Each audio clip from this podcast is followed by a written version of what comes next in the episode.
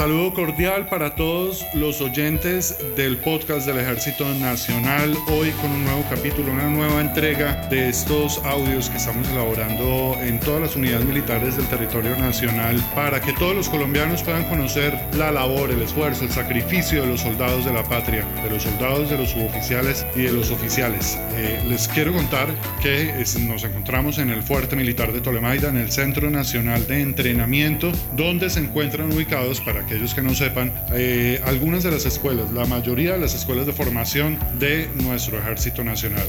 Las escuelas donde los soldados del ejército fortalecen sus capacidades para servirle a todos los colombianos. Precisamente nos encontramos con una persona que tiene unos eh, talentos diferenciales, una capacidad diferencial para la formación de los soldados. El sargento viceprimero Marcos Huerfia instructor de la Escuela de Asalto Aéreo del Ejército Nacional. Eh, Sargento Viceprimero Huerfia, bienvenido al podcast del Ejército Nacional y arranquemos de una contándole un poco eh, a los colombianos un poco acerca de su vida. ¿Usted quién es? El sargento viceprimero Warfield. todo, que muchas gracias y muy agradecido por esta invitación que me hace. Eh, para todos aquellos que me escuchan, eh, me presento, sargento viceprimero Huerta Manuel Marcos. Llevo al servicio de la institución ya 23 años, Diego, en continua lucha. Soy hijo de la señora Marta Morales, del señor Marcos Huerfia. Soy de la ciudad de Ibagué y pues en el momento ya llevo tres años y medio acá en la Escuela de Asalto Aéreo, ayudando en esa formación y en esa capacitación a todos aquellos hombres del ejército, a la armada, a todos aquellos que desarrollan esta misión tan importante para, para nuestra misión como ejército y como Fuerzas Armadas, Diego. Sargento, seguramente muchas de las personas que nos están escuchando no tienen ni idea de cuáles son las capacidades que tiene la Escuela de Asalto Aéreo, para qué sirve, eh, cuál es la importancia que tiene para la formación de nuestros soldados. Sí, Diego, eh, realmente a pesar de que nuestra escuela es una escuela joven, como nosotros llamamos el ejército, una escuela que solo tiene 10 años, es una escuela que tiene una proyección a nivel nacional e internacional en la formación y capacitación para el personal de oficiales, oficiales, soldados profesionales y inclusive nuestros soldados regulares, eh, en adquirir esa capacidad en técnicas de asalto aéreo como lo son las técnicas de rappel, la técnica de sonar rápida, la técnica de escualiza, escalera colgante, gelocas, extracción e inserción por soga, espada y Diego.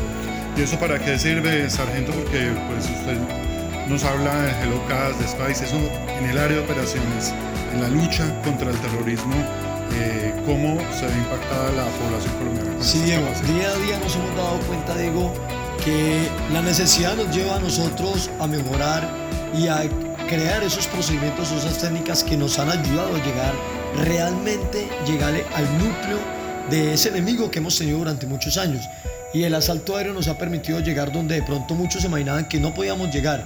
Es una, es, es una materia, digámoslo así, una técnica, un procedimiento en el cual nuestros comandos adquieren grandes capacidades para de manera rápida y de manera contundente llegar allá donde de pronto muchos pensaron que no era posible llegar, Diego. Bueno, sargento, ahora hablemos de su labor, del rol que usted cumple aquí en la escuela porque es que una cosa es ser instructor y otra cosa es ser instructor experto, ¿sí o no?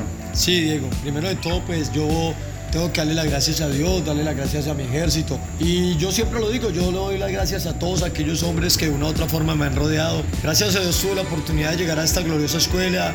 Pero pues antes de yo llegar acá, en realidad yo venía de unos grupos de reconocimiento donde adquirí experiencia operacional y esa experiencia la que me ha llevado a conjugarla con esta experiencia doctrinal y formar y ayudar a la formación de todos los alumnos o todo aquel personal que a lo largo y ancho de la geografía colombiana tiene la oportunidad de venir a nuestra escuela, Diego.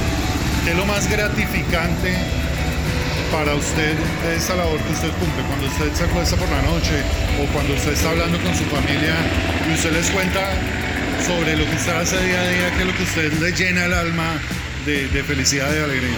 Diego, para mí lo más importante, yo siempre lo he dicho, es coayudar y colaborar en ese cumplimiento de la misión. Pero yo, Diego, me siento muy feliz cuando veo que se llevó a cabo una misión de asalto aéreo y ahí hay un hombre el cual yo ayudo a entrenar y adquirió esa capacidad para lograr cumplir esta misión tan importante, Diego.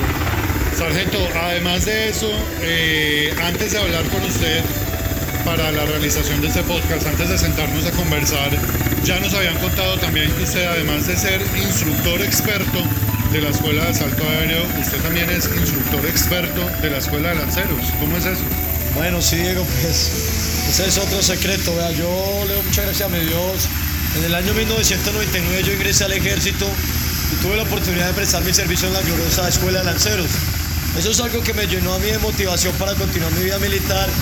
Más adelante, en el año 1999, tengo la oportunidad de ingresar a la escuela y 10 años después, en el 2009, tengo la oportunidad de hacer mi curso de lancero.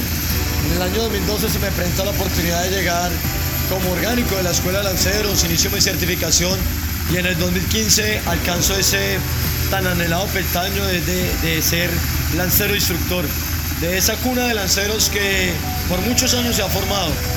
Y pues nada, Diego, aquí estamos y ahora tengo esa oportunidad también de ser maestro experto. Y pues ahora tengo un sueño más, ¿no? Que es seguir ayudando en mi ejército y por qué no lograr llegar a ser sargento mayor de mi ejército, Diego.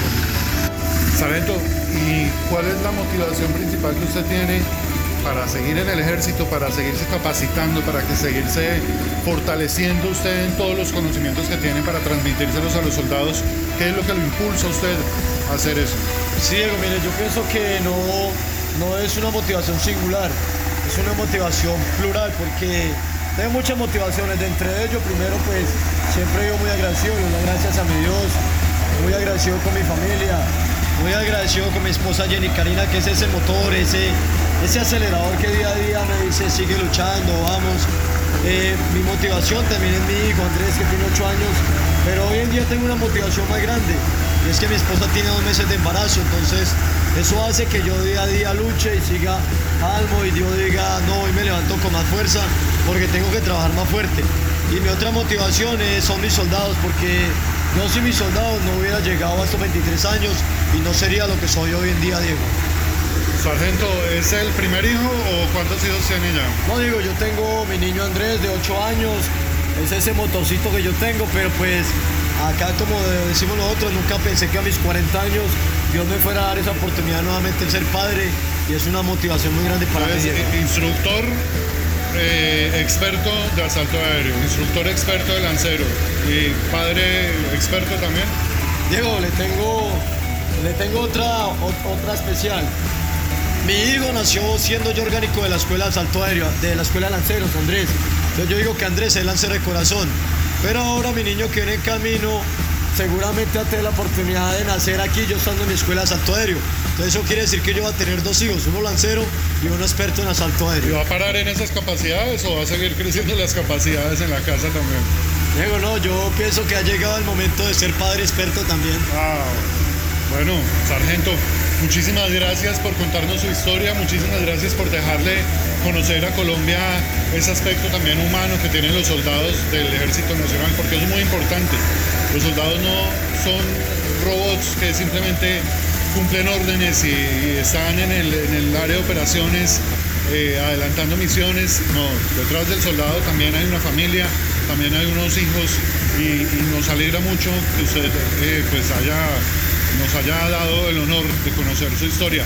Finalmente, eh, Sargento, aprovechemos y envíele un saludo a su familia y también a todas las familias de los soldados que están acá con usted, que están en sus casas preguntándose qué están haciendo sus esposos, sus hijos, sus hermanos.